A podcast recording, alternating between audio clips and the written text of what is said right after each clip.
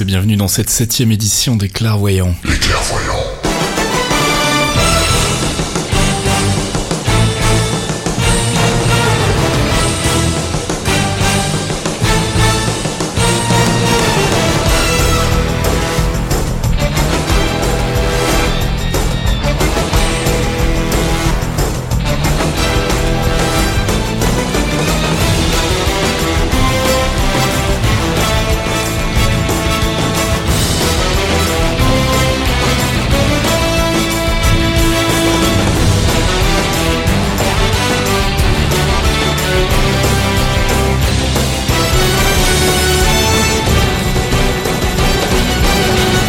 De 7 avec un petit peu de retard, on est de retour euh, avec euh, Fox Monsieur. Bonjour Fox. Bonjour Fasque, bonne année, bonne année à tous. Bonne année. Euh, donc on est ensemble bah, comme tous les mois à peu près pour une heure de podcast sur le MCU, le Marvel Cinematic Universe, où on va décortiquer un peu les dernières news euh, en rapport avec euh, l'univers des films et des séries télé Marvel Studios, et puis on fera un petit peu de théorie crafting aussi, puisqu'on est arrivé à la fin de la première euh, partie de la saison 2 des Agents of Shield et qu'il s'est passé des choses relativement importantes. On vous fera un petit focus sur les Inhumans parce qu'on s'est dit qu'il était temps quand même de vous en parler un peu plus dans, dans le détail. Et puis, euh, bah, s'il nous reste du temps, on parlera aussi des news externes au, au MCU, les news du côté de la Fox et de euh, Sony. Et puis, on répondra à vos questions en toute fin d'émission. Je propose qu'on commence tout de suite avec notre première rubrique True Believers. I wouldn't say I'm a true believer.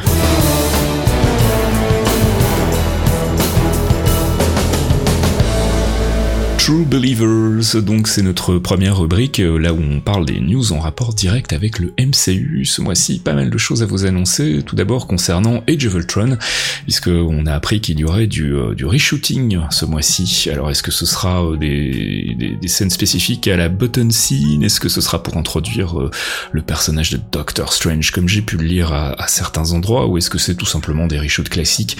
Il faut savoir que c'est un peu le process de Marvel, hein, c'est de faire une première vague de tournage donc ce qu'on appelle la principal photographie, euh, ensuite de faire un premier montage, et puis une fois que ce premier montage est fait, de voir un peu ce qui marche, ce qui marche pas, et éventuellement, quand il manque des choses, de, de rappeler les acteurs pour faire un, un- un- une séance de reshooting, donc des, des, des nouvelles scènes. Je sais pas ce que t'en penses, moi je pense que c'est tout simplement du reshooting classique. hein. Bah, les reshoots, le reshoot c'est assez classique, surtout que Marvel marche pas mal avec depuis quelques années. Fait. Ça leur permet d'avoir essentiellement, comme tu le disais, des trucs pour voir où ça marche, où ça marche pas.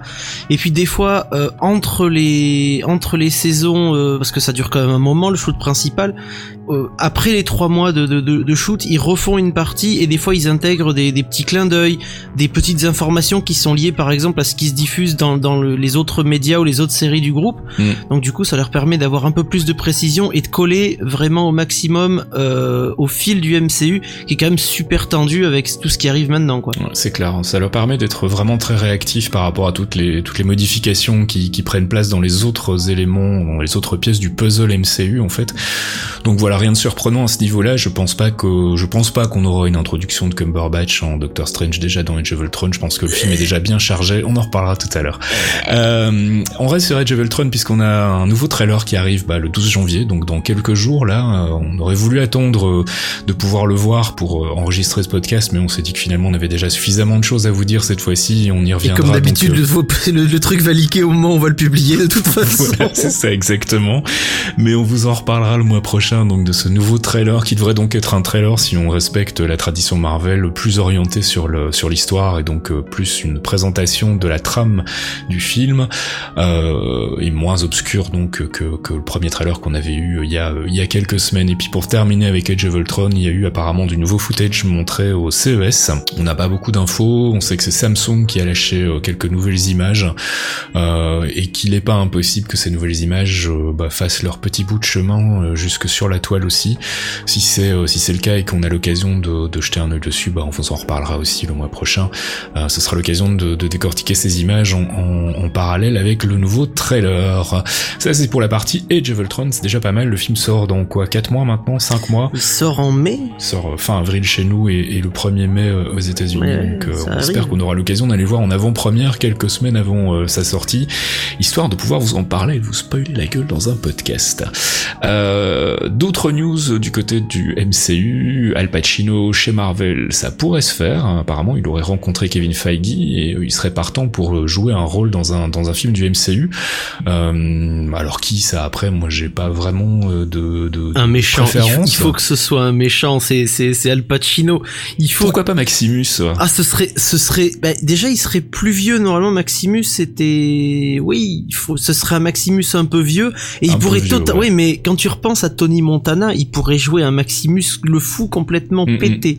Ce, serait génial, un, ce serait génial. Un des membres de la clique des Inhumans dont on dont on vous parlera tout à l'heure dans le focus, hein, mais euh, dont on avait déjà parlé d'ailleurs par rapport à, à Agents of Shield, puisqu'on pensait au départ que ce serait le personnage de, de Kyle MacLachlan.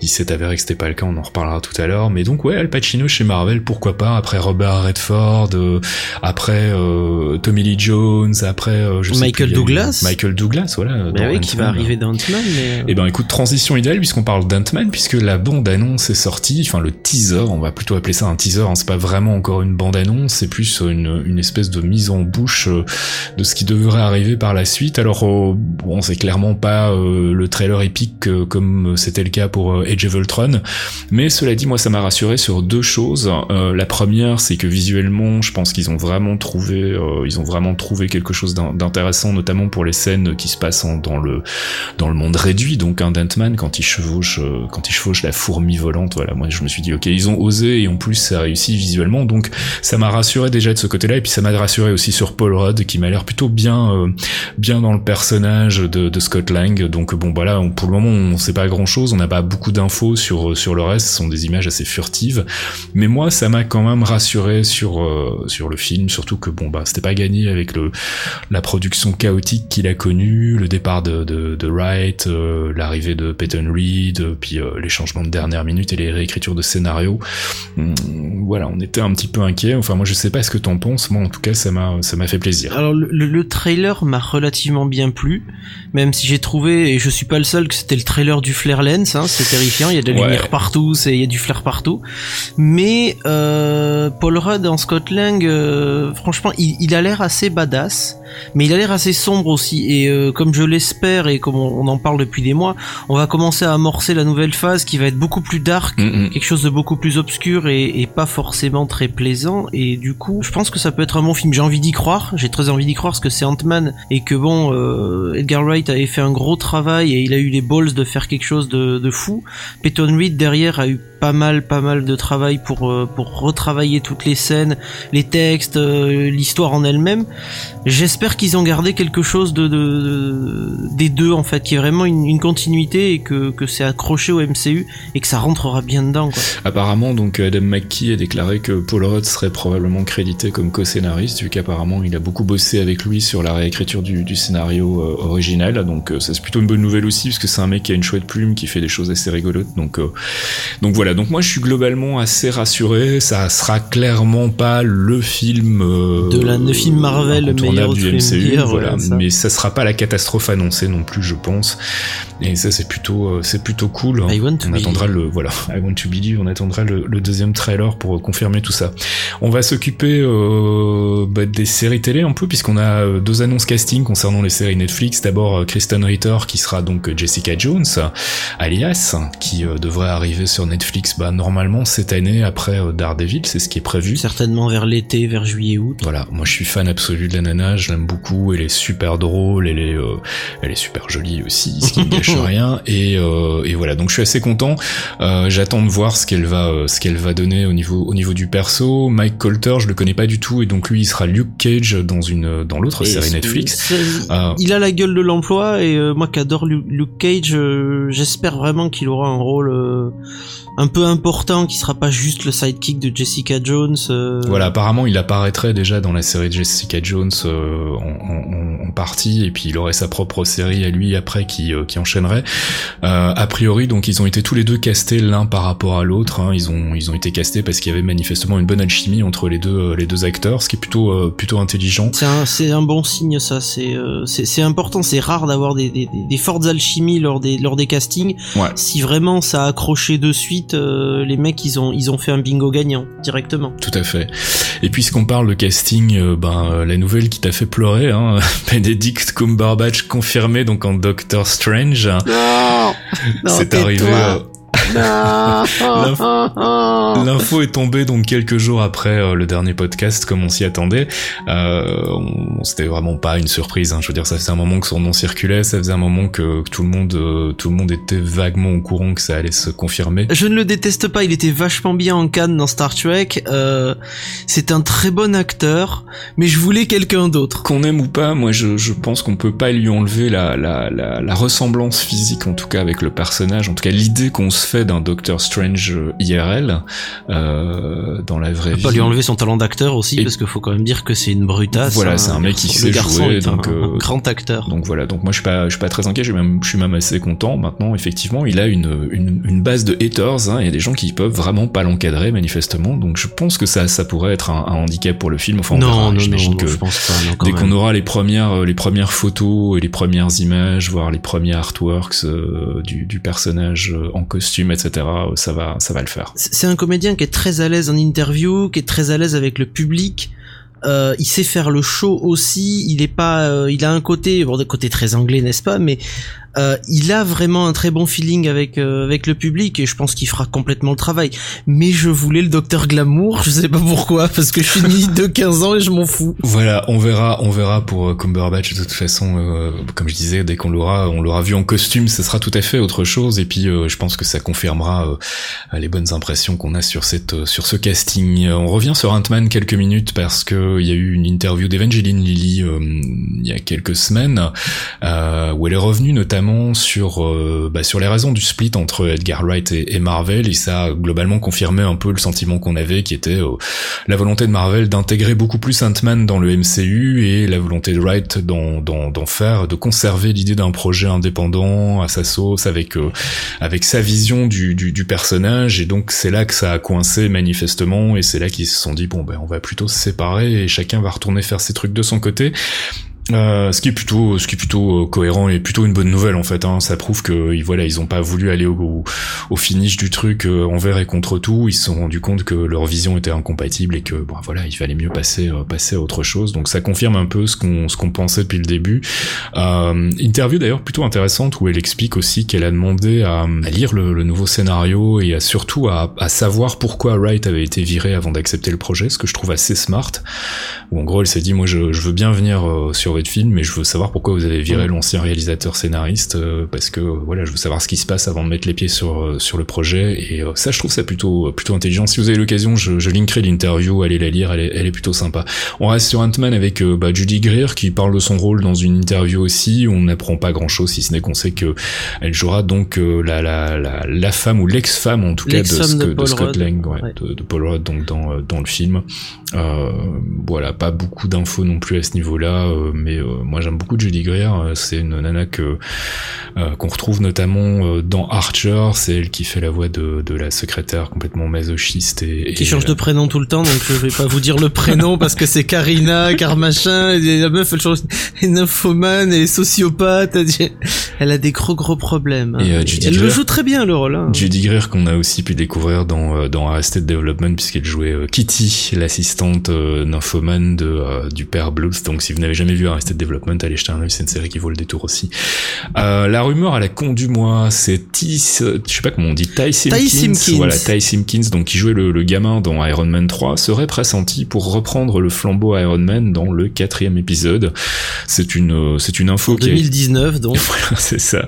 C'est une info qui a leaké sur un site euh, sans aucune source officielle, sans aucune référence, etc. Ça a été repris évidemment par tout le monde instantanément histoire de faire du clic. Indépendance 5 sur 5. Voilà, indépendance 5 sur 5. Euh, notre avis, euh, moi en tout cas mon avis, c'est que pour le moment, euh, c'est probablement, euh, comme souvent avec Marvel, un projet à l'étude. Hein. Je pense qu'ils, comme comme toujours, ils, ils explorent plein de pistes simultanément. C'est pas forcément pour ça que ça va ça va déboucher sur quelque chose de concret. Et très sincèrement, moi, je suis pas convaincu que ce soit une, une bonne idée. Le gamin est sympa, mais je le vois pas reprendre. Je, je pense qu'on risque d'avoir le, syndrome, le syndrome, Indiana Jones 4 avec Shia avec. Shia LaBeouf qui avait finalement euh, qui était qui était supposé reprendre le flambeau à Indiana Jones qui finalement a été mais- tellement euh, détesté par le public que, que voilà. Donc et je, je crains que ce soit ce qui arrive hein, avec Tyson toute en fait euh, il a un côté un petit peu énervant quand même et, euh, et euh, voilà je suis pas convaincu que ce soit une grande idée. Donc tout ça est possible mais pour le moment ce n'est qu'une grosse rumeur à la con. Euh, ce qui n'est pas une rumeur par contre c'est qu'on a enfin une date de diffusion pour Daredevil sur Netflix c'est le 10 avril donc plutôt que ce qu'on pensait hein, on pensait que ça arriverait plutôt du côté du mois de mai. Ça arrive le 10 avril donc bah dans 4 mois tout juste. Donc euh, et ça c'est plutôt cool. Mhm. ça veut Ça dire qu'on va pouvoir binge-watcher les 13 épisodes donc euh, bah, dès, le, dès le 10 avril. Donc ça c'est plutôt une bonne nouvelle. Et puisqu'on parle de série télé et ce sera la dernière news euh, pour ce mois-ci. Agent Carter a débuté sur, sur ABC, c'était bah, mardi dernier, deux, deux épisodes de 40 minutes pour, pour, attaquer, pour attaquer la série donc qui en comptera 8 au total. Et euh, bah, le moins qu'on puisse dire, c'est que c'est plutôt réussi. Hein. Euh, Le, le- le- la réception publique a été plutôt euh, plutôt positive et euh, la série, enfin moi, moi pour ce que j'en ai vu en tout cas, les deux épisodes là m'ont vraiment convaincu. Le double épisode, j'ai complètement accroché l'imagerie années 40, euh, le, petit grain sur la pellicule avec les lumières qui bavent, la présence des acteurs. Enfin, moi j'ai eu James Darcy, 5 minutes de James Darcy, ça vous vend la série. Le casting est parfait, l'interaction des acteurs fonctionne super bien et notamment le duo euh, Carter-Jarvis est vraiment est vraiment nickel. Euh, c'est nerveux, c'est drôle, euh, c'est euh, bourré de références. euh, Enfin voilà, faites-vous faites-vous très plaisir. ancré dans la réalité de l'époque aussi. Voilà, exactement. Et c'est carrément, enfin, on est plus dans, dans la série de détectives que dans la, la série de super-héros pour le coup. Et, euh, et c'est assez rafraîchissant d'avoir quelque chose d'un peu différent dans l'univers Marvel qui avait, euh, qui avait euh, parfois tendance à tourner un peu tout le temps sur la même formule. Euh, voilà, c'est plutôt sympa. Allez voir, allez jeter un œil. Si vous n'avez pas été convaincu par Agents of Shield, c'est l'occasion d'accrocher sur une, sur une série télé euh, Marvel. Seule déception, c'est qu'on n'aura que 8 épisodes, mais il n'est pas impossible que la série revienne par la suite si le succès est au rendez-vous. Pour le moment, les audiences sont pas trop mauvaises, elles sont globalement euh, du niveau de, d'Agents of Shield, un peu en dessous de, de, de ce qu'avait fait Agents of Shield au démarrage, Euh, mais c'est une série qui est beaucoup moins porteuse aussi dans le sens où elle a pas un Avengers euh, juste avant pour pour tirer le pour tirer les wagons. Donc euh, donc on, on verra si sur le long terme la série euh, trouve ses marques et trouve son public. Mais pour le moment c'est plutôt pas mal parti. Et moi je suis je suis assez confiant. Je vous invite à aller jeter un petit coup d'œil donc Agent Carter sur ABC euh, et c'est euh, bah, c'est le mardi soir normalement diffusé. Et, euh, voilà c'est jusqu'à la reprise of Shield more than knowledge, it's truth.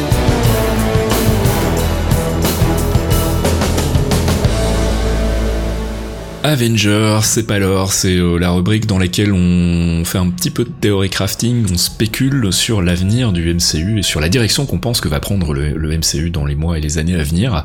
Euh, pas mal de choses à, dire euh, ce mois-ci puisque bah on a eu droit à la, mid-season finale, donc la fin de première partie de deuxième saison des Agents of Shield qui s'est terminée quand même sur les chapeaux de roue avec avec bah, la révélation, le, big reveal de, de, de cette fin d'année 2014 pour Marvel, l'arrivée des Inhumans donc. Oufissime. c'est pas c'est pas un mid-season final, c'est digne d'un véritable season final. Donc déjà ouais. déjà on a pris une baffe mais monstrueuse sur les trois derniers épisodes. Parce que l'arrivée euh, sur l'île, euh, le, on- il commence à forer, et euh, l'arrivée, enfin, le- les derniers survivants d'Hydra avec le docteur Whitehall, Mhm. qui te court après, t'es là, tu, ah bordel, non, et puis, et Vikaï McLachlan complètement fêlé, qui commence à suer de plus en plus, tu te demandes si à un moment il va pas se transformer en Hulk tellement il est vénère, et là, cette révélation, ah, les Inhumans tu, tu hurles. Enfin, c'est moi je sais que j'étais les bras levés devant mon écran. C'était c'était simplement fabuleux. On a on a une révélation incroyable. Parce que le, le cube, donc l'obélisque, euh, ce qu'ils appelaient de Diviner euh, dans, dans le dans la série, est en fait un foutu cube de terrigène mist. Voilà. donc de c'est- brume euh, tératogène. C'est une théorie qu'on avait au tout tout début en fait euh, de la saison quand on a vu pour la première fois le le le, le, Le cube, à ouais. l'époque puisqu'on l'appelait pas encore le Diviner. Mm. Euh, c'était une des théories, c'était que c'était euh, un, un cristal de, de Terrigen et euh, beaucoup de gens disaient ouais non ça me paraît pas euh, crédible. Moi le premier. Hein. Moi, le premier, je pensais pas. Je, pensais pas du tout que ce serait une cartouche de Terrigen Mist. Et ben voilà, et ben voilà. Ah ben, on a pris la cartouche. Ah. Ça l'est. Et donc, euh, bah oui, introduction des Inhumans, euh, c'est plutôt couillu de la part de Marvel d'aller euh, d'aller introduire des personnages qui seront développés au cinéma que dans 4 ans, et qui plus est des personnages qui sont pas super super connus. On y reviendra tout à l'heure quand on, on, parlera d'eux pour le, le, focus, mais pour le coup, ils ont introduit des Inhumans qui n'étaient pas, qui ne sont pas de vrais Inhumans en prenant des persos qui n'existent pas, enfin qui existent ailleurs dans le MCU, dans le Marvel Universe, pardon. C'est ça. Donc c'est c'est une fois de plus le, Marvel Cinematic Universe se réapproprie en fait les, les créations Marvel, hein, puisqu'en l'occurrence donc là le personnage de Sky qui est, euh, se révèle être Daisy Johnson, donc on connaît mieux sous le nom de Quake dans les comics, euh, et qui donc euh, devient une Inhumans dans, dans la version MCU, dans la version des Agents of Shield, alors que c'était pas du tout le cas dans, dans les comics où elle était simplement le, le résultat d'expérimentation génétique. Donc quelque part il y a eu il y a une, une, une fusion, une, une, certaine cohérence dans le personnage, mais mais ça reste ça reste quelque chose de, de nouveau et un nouveau traitement en tout cas pour pour ce personnage. Mais moi, ce qui me fait plaisir, c'est de voir que bah, on continue à aller piocher dans le lore Marvel malgré tout. Euh, euh, on, on, on, avait été un peu déçus en fait euh, à l'issue de la première saison de voir que finalement il n'y avait pas énormément de rapport avec euh, avec les comics, que c'était. Euh, alors on avait compris bien sûr la volonté de la série d'exister par elle-même, mais on avait aussi malgré tout beaucoup de théories craftées sur qui pourrait être tel personnage, quelle pourrait être sa véritable identité. Et puis finalement, on avait été très déçus. Je me souviens qu'il y avait même des, des, une période où on parlait de, de Coulson comme étant Vision. Ah mais j'étais ou, même étant euh, le Captain Marvel aussi. Voilà donc et puis finalement on n'avait rien eu de tout ça donc ça avait été un petit peu décevant donc là quelque part bah on, ça y est on y est on a enfin quelque chose de, de cohérent qui rattache euh, Agents of Shield aux comics et c'est et qui raccroche aussi aux super héros parce que ça manquait un peu de super héros on a eu beaucoup de genèse de, de, de futurs méchants et tout ça. Tout à fait. Mais on n'avait pas vraiment de, de, de, de super héros entre guillemets avec des pouvoirs de personnes chez les gentils en tout cas on n'en avait pas on avait les représentations lointaines, Iron Man, Captain America, tout ça, mais et on avait eu le Relay et, et Sif qui sont apparus rapidement, mais on Mhm. pas, on avait, on n'avait pas vraiment dans le corps, dans la core team, quelqu'un qui a des pouvoirs, quoi. Ouais, tout à fait. Là, ça va être le cas et ça va être intéressant de voir comment ça va être traité dans, dans la deuxième partie de la saison 2. Euh, on fera un focus sur Quake à l'occasion parce que c'est un personnage qui est secondaire Mhm. mais qui est euh, quand même relativement important, notamment dans l'arc euh, dans l'arc Secret Invasion. Euh, on vous en reparlera. On fera un focus sur sur elle à l'occasion et puis comme ça, ça nous permettra de faire le parallèle avec euh, son équivalent dans euh, dans Agents of Shield. Parce que ce qui- qui est couillu en plus d'avoir intégré Quake euh, directement chez les Newmans, c'est le destin de cette pauvre Reina Flowers quand Mhm. même. Tout à fait. Ouais. qui, qui va qui va évoluer donc on a à peu près trouvé qui était le personnage c'est le personnage de Reina qui est une reptilienne une créature reptilienne qui a rien à voir avec les Newmans non plus d'ailleurs Mhm. mais euh, quand on voit le, le- la coque se fissurer et qu'on voit apparaître ben, ce, ce regard reptilien puis ces espèces d'écailles euh, on voit que Reina ben, elle a évolué mais elle a pas évolué dans le bon sens que Mm. alors que Sky va rester humaine avec des pouvoirs Reina va devenir euh, ben, comme chez les Newmans elle va évoluer vers quelque chose d'autre quoi euh, une créature un peu un peu reptilienne et peut-être de moins en moins amicale je pense Alors ce qui, va être intéressant aussi, et du coup je vais en profiter pour, pour, en, pour en parler, euh, puisqu'on revient sur, euh, sur Quake et sur Reina, euh, ce qui va être intéressant aussi c'est de voir comment va, euh, va comment Quake finalement, comment Daisy va gérer ce pouvoir, puisque bon c'est un pouvoir qui lui a été conféré comme ça de manière un petit peu out of the blue. Et qui vient avec un prix, euh, ce qui est souvent le cas en fait dans les euh, dans les dans les traitements de Whedon en fait, euh, il y a toujours un, une espèce de balance karmique qui fait que euh, si tu gagnes quelque chose d'un côté, tu perds quelque chose de l'autre. Là en l'occurrence, c'est la disparition de Trip. Euh, j'étais triste Voilà, putain. bah, tout le monde, hein, et puis euh, surtout qu'on on le sentait arriver depuis le début de l'épisode, mais on le sentait pas vraiment arriver euh, de manière globale, donc ça a été un peu un choc. Euh, et ça va être, à mon avis, le contrepoids dans la balance pendant toute la partie, euh, la deuxième partie de cette saison 2, où ben justement le l'acceptation de ces nouveaux pouvoirs va aussi passer par le fait de réussir à faire son deuil de trip, et ce qui risque d'être assez intéressant, en tout cas d'un d'un point de vue traitement du, du, du personnage. c'est très cohérent avec l'univers Marvel parce que ça rappelle euh, ça ramène directement euh, la genèse de Spider-Man qui est avec un- la mort de l'oncle Ben Tout à fait. un grand ouais. pouvoir implique de grandes responsabilités. Donc, du coup, ça va, ça va. Whedon a gardé ça dans ses séries et c'est ça qui est intéressant aussi. Tout à fait. Donc on verra comment tout ça évolue. Euh, on verra aussi euh, bah, comment euh, comment est traité, comment est utilisé le, le personnage de euh, du père de, de, de Daisy Johnson, donc euh, Calvin Zabo, qui on sait pas trop s'il a disparu de manière définitive, mais je ne pense pas. Je pense qu'on on reverra ce bon vieux Kyle MacLachlan dans, dans la deuxième partie. Pareil pour White Hall, est-ce qu'il est vraiment mort de manière définitive? On sait que dans l'univers des comics, on n'est jamais vraiment complètement mort. Et puis White Hall était quand même un, un big bad intéressant et était le big bad un peu central de, de, de cette deuxième saison. Donc s'ils le font disparaître, il va falloir trouver quelqu'un pour le remplacer. Euh, donc voilà, il y a, y, a, y a des choses intéressantes à mon avis qui se profilent dans cette deuxième partie de, euh, de, de deuxième saison d'Agents of Shield et on va dire qu'il était quand même un petit peu de temps.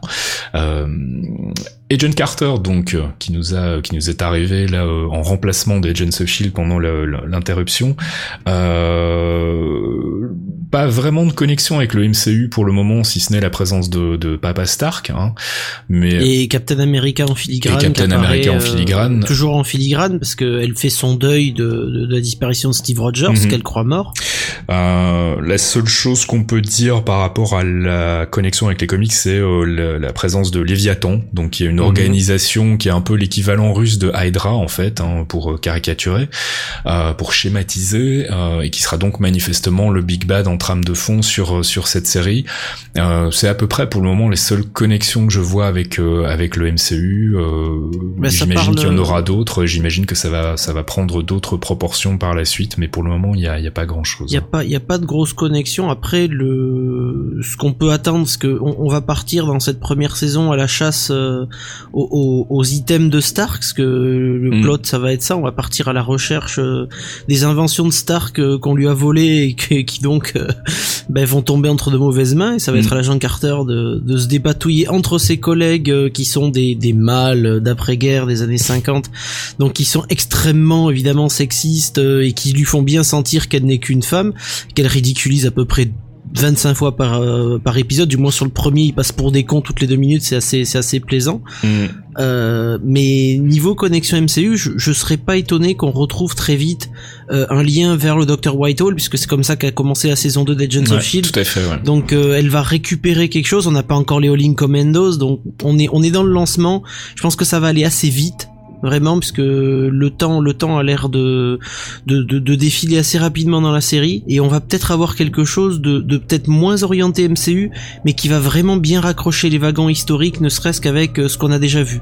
Et puis je pense qu'il y a aussi une, une, possibilité de connexion avec Ant-Man. Euh, la raison qui me fait euh, qui me fait penser à ça c'est que on sait que Ant-Man aura des scènes de flashback euh, notamment avec Papa Stark. C'est vrai. Euh, alors ce sera la version un peu plus âgée de Papa Stark ce sera la version euh, euh, telle qu'on l'a vu dans Iron Man 2, mais cela dit, on sait que bah, Carter, Peggy Carter est pas loin euh, de, de, Stark jusqu'au bout, donc il n'est pas impossible qu'on ait des connexions, en tout cas des pistes vers Ant-Man.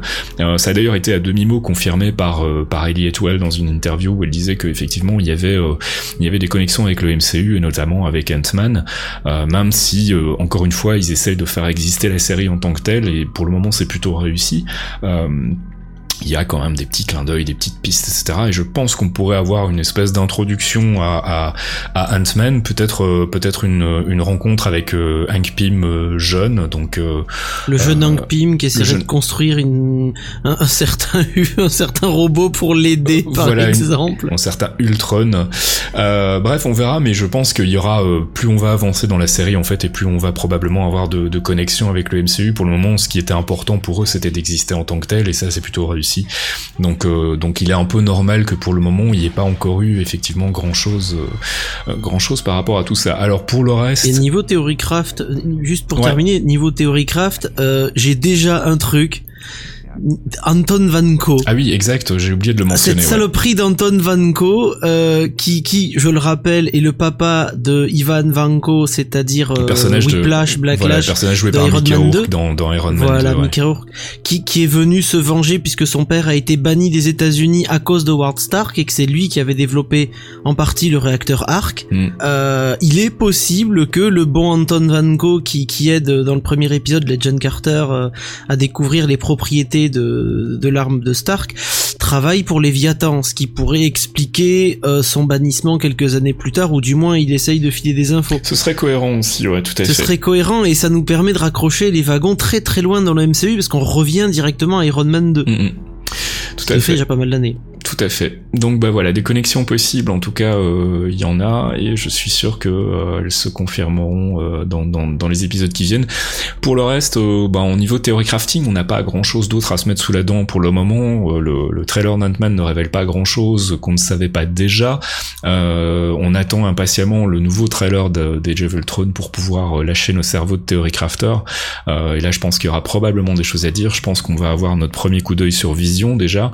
en tout cas, il est temps qu'il l'introduise, même s'il risque d'être assez furtif. Et je pense surtout qu'on va avoir une plus grande idée de la trame générale du film, même si là aussi, on a déjà des éléments relativement concrets. On sait notamment, euh, suite à une interview qu'il a donnée il y a, pas très très longtemps, enfin qu'a donné l'acteur il y a pas très très longtemps, Mark Ruffalo, donc que euh, bah, manifestement Banner serait aussi impliqué dans la création d'Ultron. Et ce serait donc les Science Bros, hein, comme on les appelle, les frangins de science, donc Tony Stark et, euh, et, Banner, qui seraient derrière la conception ou en tout cas la, remise euh, en, activité de Ultron, et que ce serait donc aussi une des raisons pour lesquelles il semblerait plutôt mal en point et culpabilisé euh, dans, euh, dans, dans, dans le premier trailer qu'on a pu voir. Donc ça j'imagine qu'on aura plus d'infos en tout cas dans, dans le trailer qui sort le 12, le 12 janvier en même temps que le troisième épisode des John Carter. D'ici là, bah, on, on, prendra notre mal en patience et on gardera nos spéculations pour, pour le mois prochain, pour le prochain podcast, à moins que toi aies encore des choses à rajouter sur... Non, je n'ai aucun spéculos à faire. Voilà, je crois qu'il y a malheureusement pas grand chose d'autre pour le moment à, à, à théorie crafter, en tout cas en ce qui concerne l'année 2015 pour le MCU qui reste malgré tout une année assez calme, hein, puisqu'il n'y a que deux films. ça va commencer à s'accélérer à partir de 2016, là où on va commencer à avoir trois films par an et euh, où on va commencer à avoir beaucoup plus de boulot. Jarvis, drop my needle.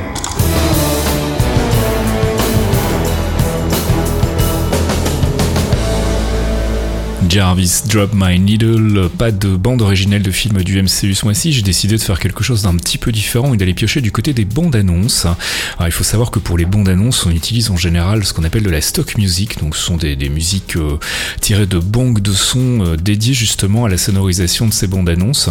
Ce mois-ci, du coup, on va s'écouter euh, deux morceaux de groupes qui sont pas très connus. Le premier s'appelle High Finesse et il nous propose un morceau qui s'intitule Sky Dream et qui avait été utilisé pour le teaser trailer des Ultron. Souvenez-vous, c'était cette vidéo qu'on avait vu à la SDCC avec le masque d'Ultron qui tournait euh, après avoir été euh, transformé à partir du masque d'Iron Man.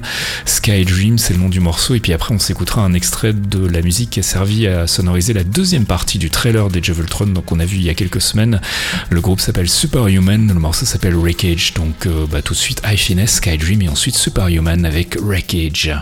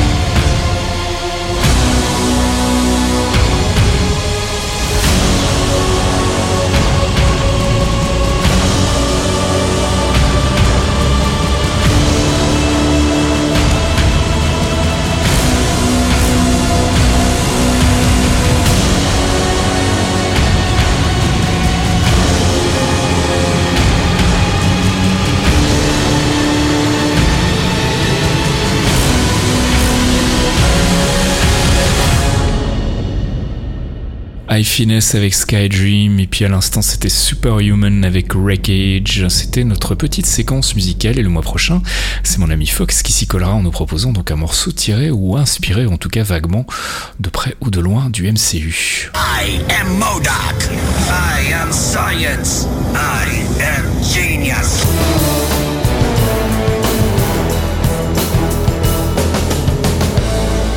I am Science, c'est euh, notre rubrique Focus, la rubrique dans laquelle on, bah, on regarde d'un peu plus près un personnage, une organisation, un arc des comics et où on essaye de voir un peu ce que ça peut donner du côté du MCU. Donc c'est principalement une rubrique qui s'adresse aux gens qui ne lisent pas les comics et qui voudraient en savoir un petit peu plus sur euh, le background de tous ces personnages mystérieux et de tous ces arcs dont on parle souvent quand on fait référence au film. Euh, forcément, on a décidé cette fois-ci de vous parler des Inhumans, ça me paraissait un petit peu, un petit peu un passage obligé vu ce qui s'est passé en fin de mid-saison de euh, Agents of Shield. Alors les Inhumans, on va d'abord vous en parler dans le Marvel Universe. C'est pas un des groupes les plus connus. Ils ont euh, malgré tout une histoire qui est assez riche et assez intéressante dans, dans les publications Marvel. Euh, c'est une franchise qui est assez unique en, en, son genre, même si on peut euh, malgré tout la rapprocher de, de ce qu'on a du côté des mutants. C'est ça. ce qui expliquerait aussi leur utilisation dans le MCU, mais ça on y reviendra tout à l'heure. Et je propose qu'en attendant, on, bah, on rentre dans le vif du sujet tout de suite avec un petit exposé sur qui sont les Inhumans. Les Inhumans euh, sont des humains qui, qui, qui ont été créés euh, par les cris. Euh, sont, sont, ils ont été conçus, euh, c'est les fruits de l'expérience des cris qui ont utilisé au départ un éternel. Donc si vous voulez savoir exactement qui sont les éternels, on vous invite à, à revenir sur le focus sur Thanos qu'on avait fait il y a quelques émissions. Euh, ces éternels-là étaient euh, en guerre euh, sur Uranus contre les cris. Les cris les ont massacrés, les survivants ont fui vers une autre planète hein, qui est devenue Titan et ils ont fondé d'autres colonies. Mais cet éternel a été capturé, les cris euh, ont, ont, récupéré son essence et ils ont fait des, des, expériences sur, sur, sur la race humaine pour au départ faire des esclaves dotés de capacités supérieures, mais, euh, mais ils sont très vite aperçus que bah, ça les intéressait plus et ils les ont abandonnés. Si je peux me permettre juste d'ajouter un truc, on en avait déjà parlé en fait, mais les cris en fait une de leurs obsessions, c'est l'évolution en fait. Ils sont obsédés par l'évolution. C'est une race qui dans les comics a, a stagne un peu. Ils sont arrivés un peu en bout des évolution et du coup ils sont un peu frustrés par cet état de choses et ils commencent à faire des expérimentations un peu partout et dans tous les sens pour justement essayer de débloquer leur évolution à eux et pour ce faire bah justement ils, ils expérimentent sur d'autres d'autres races et notamment euh... d'autres races pour atteindre le, leur ce qu'ils appellent leur transcendance voilà. génétique c'est-à-dire pouvoir transcender leur leur corps et atteindre un nouvel état de vie qui leur permettrait d'être d'être encore supérieur à ce qu'ils sont voilà, aujourd'hui. tout à fait et du coup bon bah les Inhumans font partie de ces, ces expériences euh, décrites dont tu nous parlais justement. Mais du coup, les, les, les, les derniers Inhumans euh, restants se sont retrouvés sur Terre. Ils étaient sur Terre euh, parce que les, les Kree ont beaucoup expérimenté sur Terre aussi. -hmm. Ils vont ils vont se promener sur Terre pendant très longtemps. Ils vont chercher un peu le, leur maison jusqu'au moment où ils vont construire euh, dans le nord de l'Europe euh, une cité qu'on appelle Attilan. Mmh. qui va être euh, basée sur euh, sur le, leur technologie donc la technologie qu'ils ont hérité quelque part des cris et qu'ils ont eux-mêmes développé ensuite euh, et une, qui est une cité très particulière, parce que le mérite, euh, le mérite de la cité n'est basé que sur les capacités génétiques, c'est-à-dire que le, le, background génétique d'une personne fait son mérite et fait sa grandeur. Mmh. Là, on est à peu près à 7000 ans de, de, de, de du Marvel actuel. Mmh. Euh, ils vont, ils vont fonctionner comme ça pendant très longtemps, jusqu'au jour où un des généticiens euh, va percer le secret de l'évolution humaine. Donc, ce monsieur, c'était, c'était le généticien Randak, euh, qui était, qui est une, un mythe chez, euh, chez les Inhumans, et il va créer la brume tératogène dans ce qu'on appelle le Terrigen Mist, qui est un composé chimique euh, volatile qui permet euh, de révéler toutes les capacités enfouies en chaque humain. Il va tester le Terrigen Mist sur lui-même et il va devenir le premier Inhuman vraiment euh, doté de pouvoirs faramineux parce qu'il était extrêmement puissant. Mmh. Et par essence, mérite génétique oblige, et cette société-là étant, étant faite euh, de cette manière, il va devenir leur leader, et il va guider les, les Inhumans vers le chemin de l'évolution via le Terrigen Mist. Mmh. À l'époque, euh, la transformation au début, elle n'était pas comme on peut le voir aujourd'hui dans les comics, c'est-à-dire que seuls ceux qui réussissaient des, des tests euh, génétiques drastiques, vraiment très très durs, étaient soumis à la brume. Donc du coup, il y avait, il y a commencé à avoir une, un ostracisme envers ceux qui ne réussissaient pas les tests et ceux qui perdaient leur forme humaine en évoluant. Mmh. Ça va durer des siècles, euh, ça va être assez difficile vu que la population va, va être divisée. Et pendant plusieurs siècles, ça va se passer comme ça jusqu'au jour où euh, la population va être soumise entièrement au terrigène mist et euh, 75% de la population inhumaine va changer physiquement. C'est-à-dire que avant, il y avait que quelques-uns qui, qui devenaient des, des, monstres entre guillemets, et eux, ils étaient mis de côté au banc de la société. Et là, ils se sont rendus compte que bah, 75% de la population qui change, tout le monde devient différent. Et on arrive euh, au terme d'égalité qu'il y a chez les Inhumans, c'est-à-dire nos différences nous rendent égaux. Chacun est différent et pourtant chacun est, est la même personne quelque part. Ils sont tous pareils même s'ils sont différents. C'est ça qui est intéressant en fait avec euh, avec les Inhumans. Je me permets de t'interrompre. mais, euh, euh, toute la, la, la culture en fait, toute leur société va s'organiser justement autour de euh, de Sterigene Mist et de cette euh, ce déblocage de de de- d'évolution génétique en fait. Et c'est ça qui est vraiment très intéressant dans dans, dans le traitement de cette franchise chez Marvel. Euh, quand on a donc euh, on a cette société, euh, on en a déjà parlé à plusieurs reprises, hein, mais euh, le côté euh, passage à l'âge adulte qui se fait d'une manière excessivement physique en fait finalement, puisqu'ils sont exposés donc. euh, Physique et violente. Tout à parce fait. que c'est l'imprévu, c'est le passage de l'enfance à l'âge adulte, mais euh, avec une des mutations physiques qui peuvent être euh, terribles. Voilà, et ce qui nous avait d'ailleurs mis la puce à l'oreille quand on regardait Agents of Shield au début, quand euh, Raina demandait à, à- au clairvoyant euh, qu'est-ce que je vais devenir en fait, cette question n'était pas complètement puisque c'est la vraie grosse interrogation des Inhumans avant leur passage dans le Terrigen Mist, donc avant l'âge adulte, qui va avant d'arriver à m'arriver 18 quand je vais évoluer Voilà, c'est en quoi est-ce que je vais être transformé?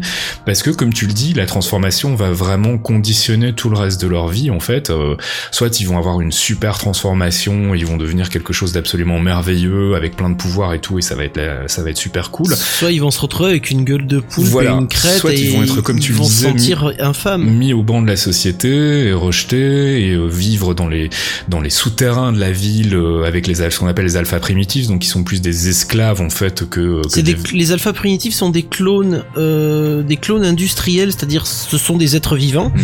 Euh, ils n'ont pas, ils n'ont pas une véritable conscience. Ils ont un- une intelligence très limitée. Euh, ils ont été, ce sont des clones créés par les, les Inhumans pour faire fonctionner la cité en fait. Mhm. Donc ce sont à la fois des esclaves, mais ce sont aussi des êtres vivants. Et le, le, le- il y, y a un grand rapport chez les Inhumans justement entre les, les alpha primitives et les Inhumans. Les alpha primitives à la base euh, doivent servir le roi et euh, la famille royale et la cité, Mhm. mais pas mal de de- d'inhumans qui ne qui, qui mutent de manière très grave.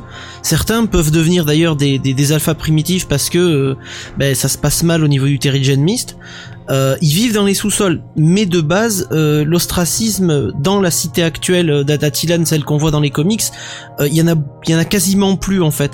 Il y en a certains qui décident de partir vivre dans les sous-sols parce qu'ils se sentent eux-mêmes indignes ou rejetés. Mais le, depuis que Black Bolt est roi et son père avant lui, la phrase, euh, j'ai retrouvé la phrase, j'y repensais tout à l'heure, mais c'est euh, de, de notre diversité naît l'égalité.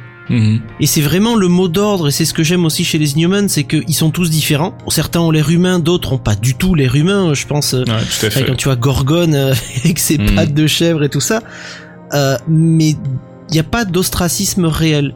Et ça, c'est que c'est un message fort chez, chez dans l'univers de Marvel où on voit toujours des oppositions entre justement euh, la guerre anti-mutant, euh, Captain America contre Hydra. Il y a toujours quelque chose de très euh, de très manichéen. Et les Inhumans proposent une vision un peu plus fine. euh, C'est une société qui vit à l'écart en fait, hein, vraiment. ils sont pour la plupart du temps, en tout cas dans, dans les arcs principaux, je pense notamment à la, à la, à la, au volume 2 en fait, qui, qui a un arc que je recommande en fait si vous voulez qui est découvrir très les très bien. Inhumans. Volume 2 qui est fabuleux. Voilà, qui a un arc assez court, qui doit faire une dizaine de volumes, qui est signé Jenkins Ellie, euh, et qui est donc un arc qui introduit vraiment bien à l'univers des, euh, des Inhumans et à la, la- au fonctionnement de la société, et on voit qu'ils vivent vraiment dans une bulle physique, c'est pas une métaphore, ils vivent dans la- une bulle. La bulle les sert à les sert à les protéger essentiellement parce qu'ils sont très très très très très sensibles Voilà.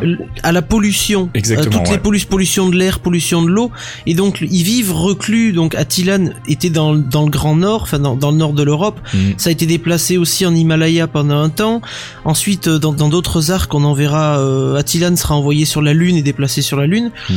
Mais le, la faiblesse des Inhumans, et c'est complètement paradoxal vu que ce sont des, des, des humains ultra évolués, qui ont évolué jusqu'à leur paroxysme génétique, Mm.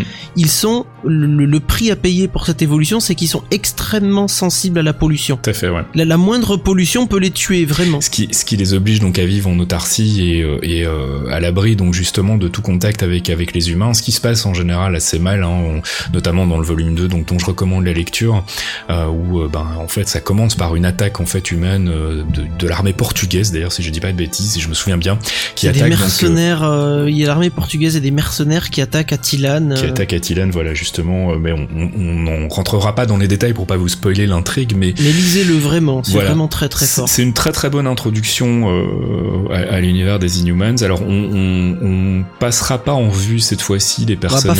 faire un détail, ouais. Voilà, parce qu'on a encore le temps de toute façon avant la sortie du film. Et puis le film va probablement effectivement tourner autour de la famille royale. On fera un, un focus plus complet sur tous les personnages de la famille royale Inhumans quand on se rapprochera un peu du film. Pour le moment, ça me paraît pas approprié, puis ça risquerait de vous embrouiller.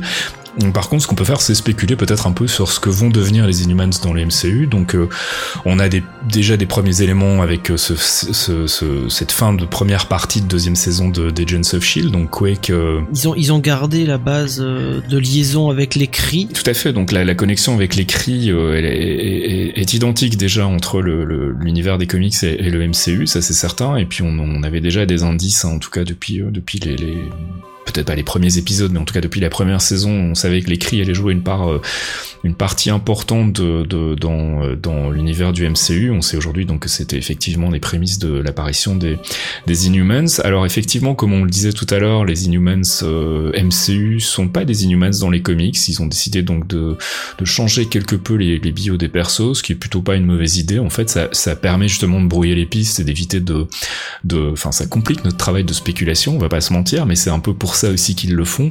Euh, donc euh, bah, le, le, le principe est le même que ce qui est euh, ce qui est déjà établi dans les comics, hein, le Terrigen Mist, donc ce brouillard qui révèle et qui débloque euh, les, euh, les les capacités et, euh, euh, donc les- le code génétique en fait des, des Inhumans.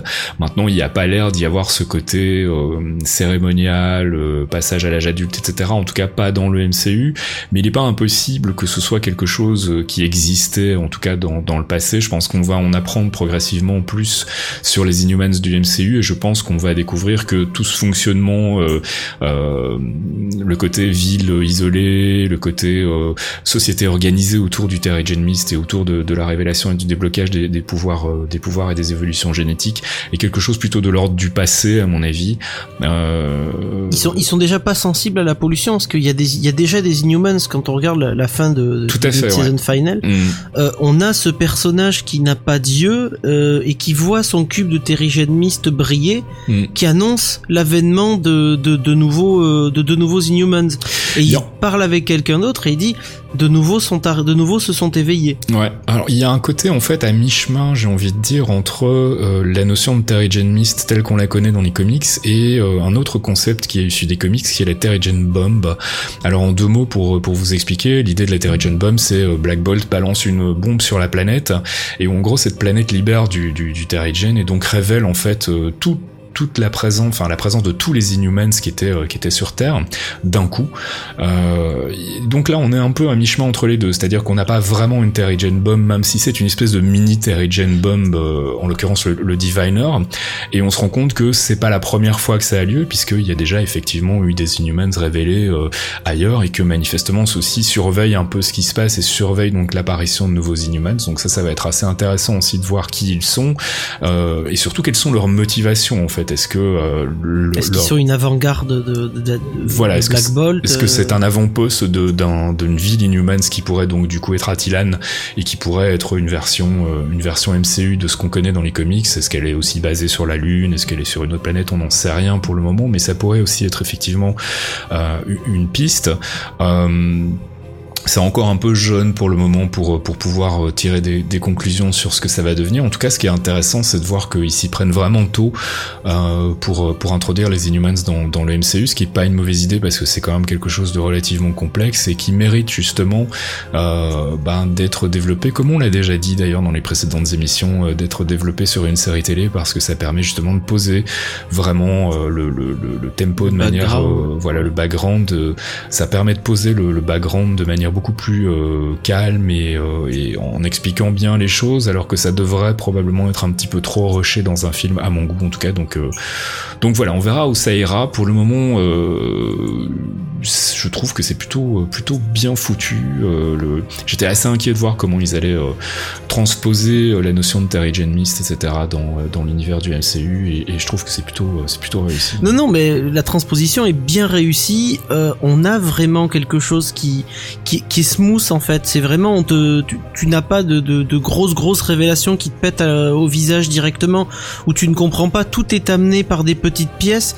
Et comme avec la première saison des Gens of Shield, là l'annonce des, Inhumans se recoupe et tu refais le lien avec toute la saison et tu, te rends compte que merde d'accord. Donc en fait ça c'était un plan pour une cité qui est dans le sol, euh, cité qui n'est pas Attilan au passage, euh, mais qui doit être qui soit une base de recherche CRI, soit un un ancien labo abandonné. Alors nous on avait pensé à Maximus plus, probablement un avant-poste ou une chose, une chose comme ça. Ouais. Voilà, mais euh, mais euh, c'est extrêmement cohérent.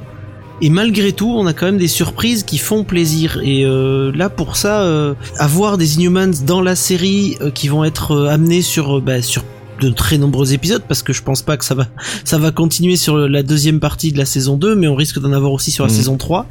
Donc on aura un filigrane pendant un moment, quoi. Voilà, bah en tout cas, on, là on a fait un peu le tour, euh, mais de manière très, euh, très succincte des, des Inhumans. On vous invite donc à aller lire le, volume 2, qui est à mon sens le meilleur point d'entrée pour, euh, découvrir les personnages. Euh, pour les feignants, elle existe aussi en comic book animé, en DVD, donc où il y a moyen de suivre donc euh, tout cet arc de, version entre le dessin animé et le, et le comics. mais si vous avez l'occasion, lisez plutôt le comics, hein, parce que c'est quand même toujours plus agréable.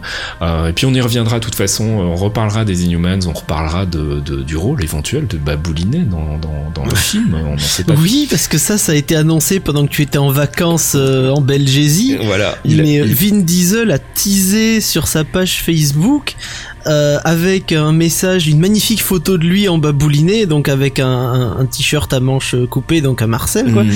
Elle est marqué Êtes-vous inhumain avec le logo Inhuman sur le torse? Voilà. Et là, évidemment, j'ai levé les bras parce que je l'ai annoncé il y a déjà plusieurs émissions, Grande Dame de Faskill. Euh, c'est mon et là, d'un coup, Cumberbatch à moi, en fait. C'est ton Bénédicte babouliné Ah, monsieur Ça va être magnifique. On, verra, euh... si ça se confirme. On sait que, que Vin Diesel a tendance parfois à vendre un peu la mèche un peu tôt, mais il oui, mais il était Groot. Il a, il n'a joué que Groot. Alors soit il jouera Black Bolt et le, je vais, je vais prendre un pari avec vous. Soit il jouera Black Bolt, soit ils vont lui faire jouer Gorgon. C'est possible. Ouais. Et je pense que c'est même plus probable qu'il joue Gorgon parce que pour Black Bolt, il faut quelqu'un qui a un tout petit peu plus de prestance et, euh, et un côté un peu, un peu sombre et ténébreux. Alors que bon, on parle de babouliné quoi. euh, j'ai froid, chef. on verra. Donc, euh, donc, bah, on, on, y reviendra de toute façon aux Inhumans. On vous, on vous refera un, un portrait de, de, ces personnages, donc de la, de la famille royale euh, des, des, des Inhumans parce que c'est important aussi. Mais on n'avait pas trop le temps cette fois-ci. Ce sera pour une prochaine fois. spy. He's the spy. His secrets have secrets.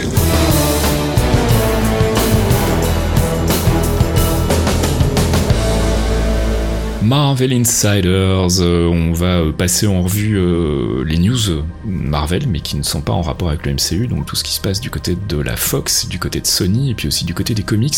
Pas grand chose à vous dire euh, ce, mois-ci, on a juste appris la confirmation du film Gambit, on le redoutait, c'est maintenant confirmé avec Channing Tatum dans le rôle principal, je ne sais absolument pas quoi penser de cette news. Euh, Channing Tatum en Gambit, je dirais pas non en fait, on avait déjà eu un Gambit dans Wolverine Origin, oh my god. Qui, qui est catastrophique, hein. Qui était, qui était, qui était nul à chier, faut bien le dire, il y a pas d'autre mot, il était nul à chier. Là, un Rémi Lebeau, incarné par Chan Channing Tatum, qui est quand même connu pour faire de la badasserie de badass, hein, euh... Ouais, mais là, moi où j'ai un vrai problème, c'est que je me dis, pourquoi Gambit, en fait? Pourquoi? Mais parce qu'ils ont, personnage... ont, pas d'idée en Je crois que c'est ça, parce que c'est pas franchement un des X-Men les plus intéressants.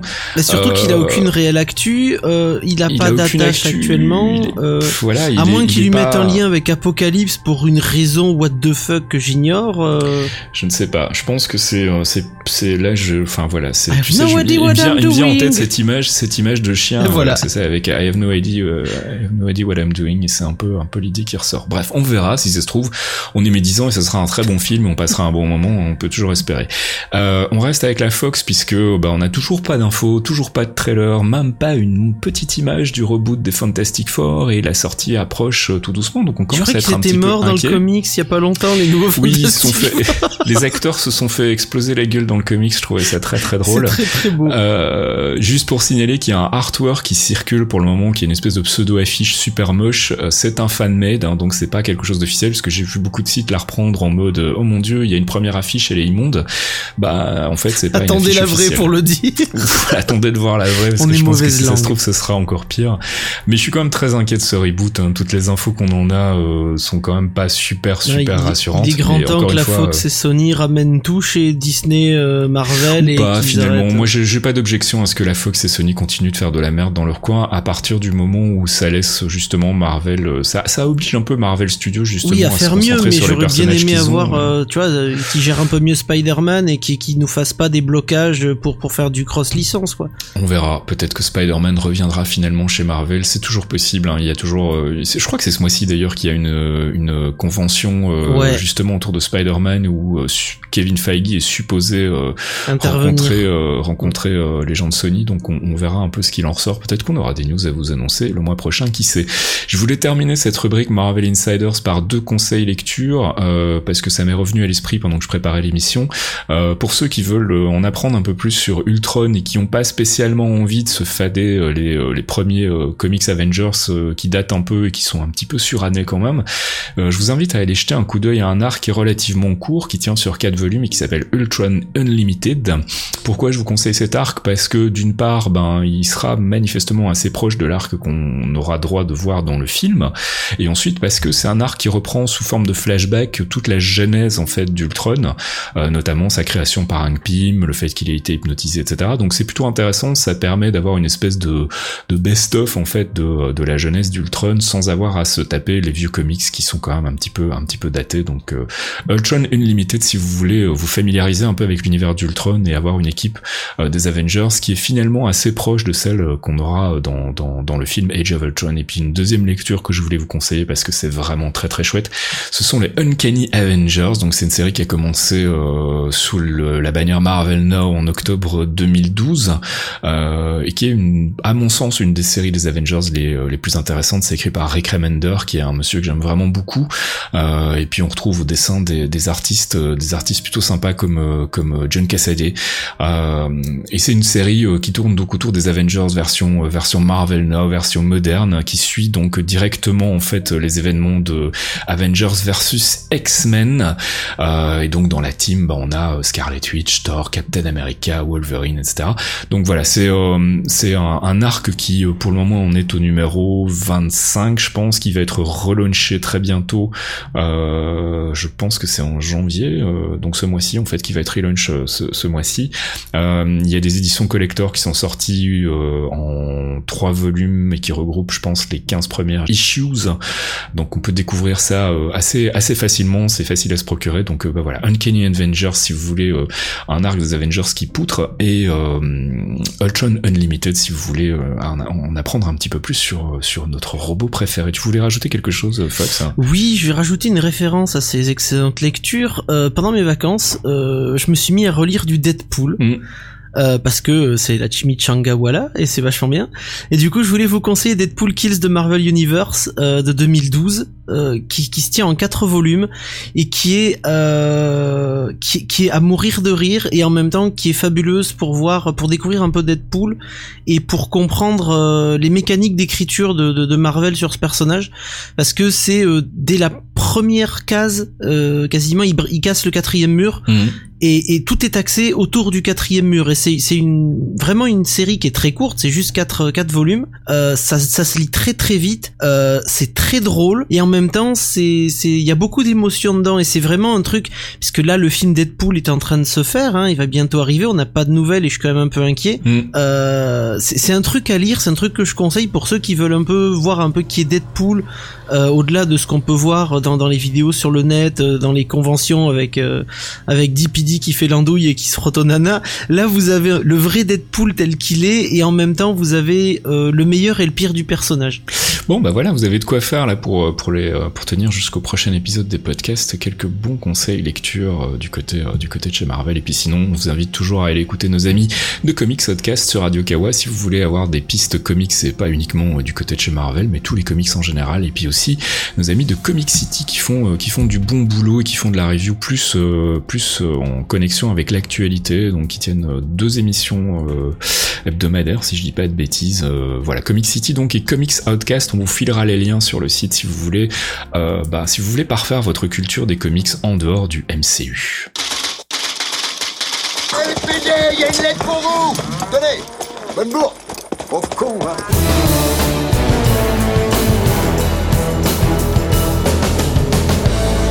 Et puisqu'il nous reste quelques minutes, on va euh, en profiter pour répondre à deux trois questions du courrier. La première question nous vient de notre fidèle ami Archeon. Est-ce que Agent Carter va servir à introduire Léviathan dans le MCU pour euh, le mettre au niveau d'Hydra et du Shield, partant du principe qu'il parle donc bien du même groupe que celui qu'on connaît dans l'univers euh, 616 des comics.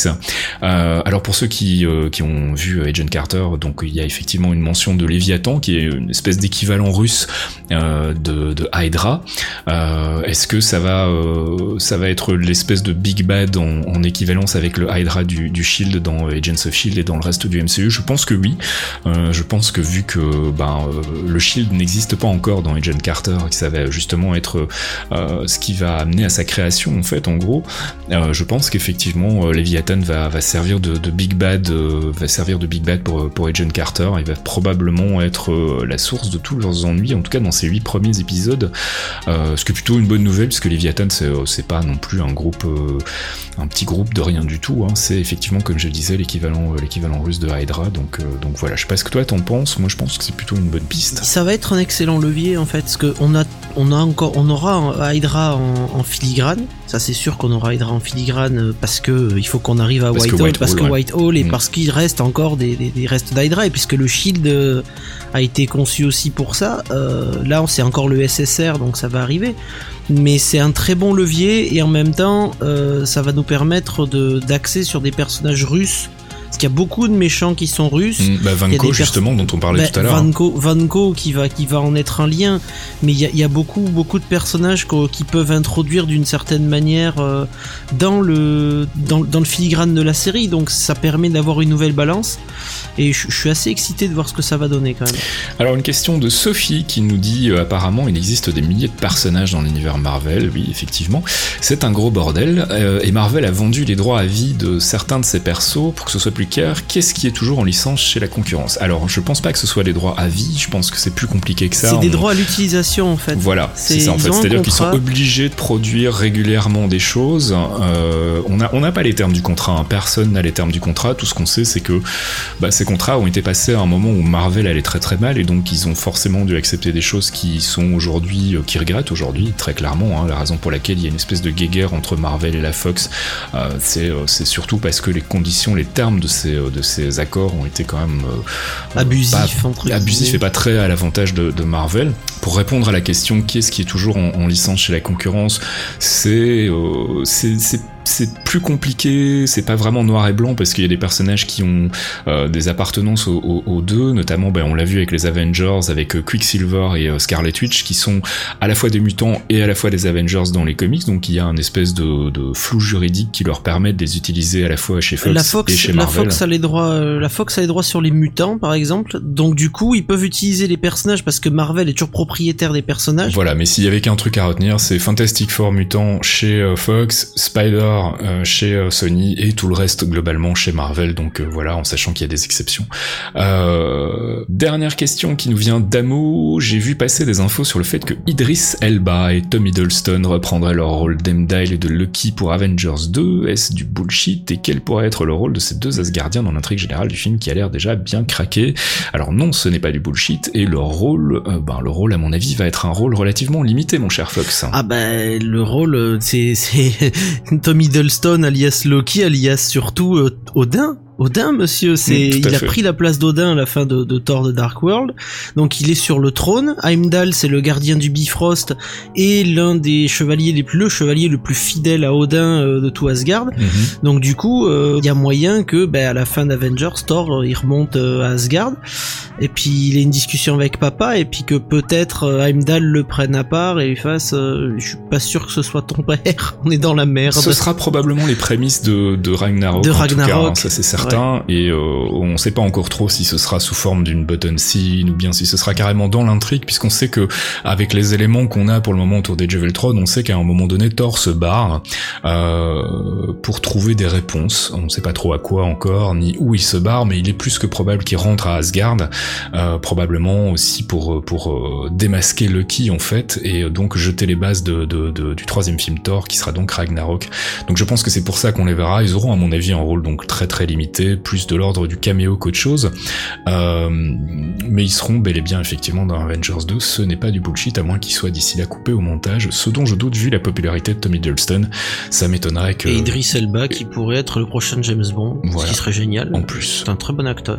Voilà, si vous avez des questions, n'hésitez pas à nous les faire connaître via Twitter, at les clairvoyants, sur le site, dans les commentaires ou par mail.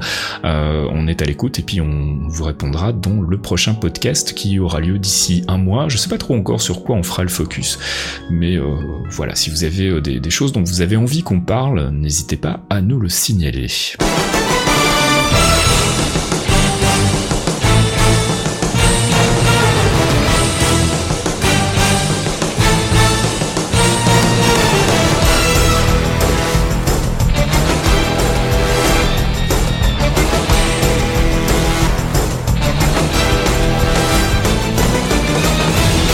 C'est déjà la fin de ce septième épisode des clairvoyants, mon petit Fox.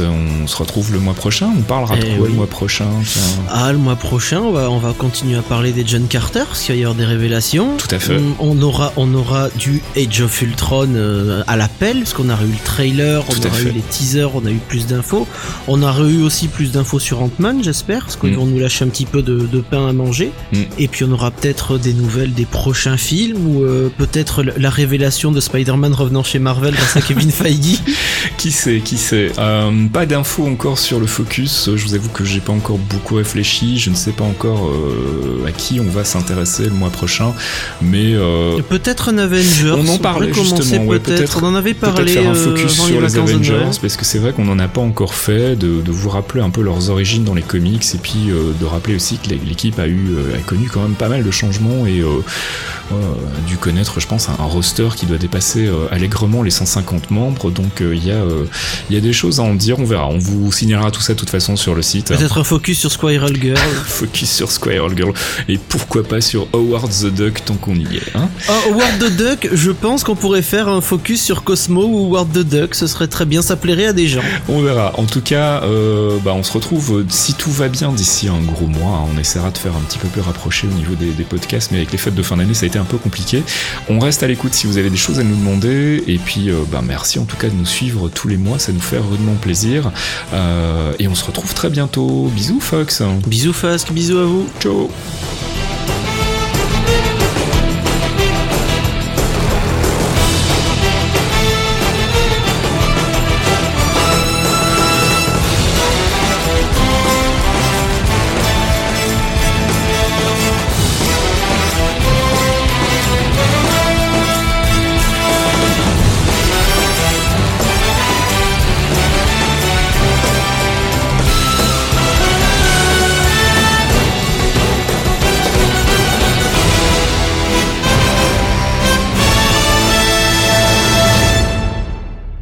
Du coup, Ty Simpkins qui reprendrait euh, le rôle en mode héritier euh, parce que peut-être Robert Downey va mourir dans les prochains films, on sait jamais. Il adorerait mourir euh, sur scène devant les projecteurs, comme dirait Dalida. Mais euh, pourquoi j'ai fait ça? Je ne sais pas. C'est cette référence de l'improbable Mon qui cerveau- comme un cheveu dans la soupe. Mon mais- cerveau mode guédard qui se réveille, mais pourquoi? C'est pas grave, non. Je reprends.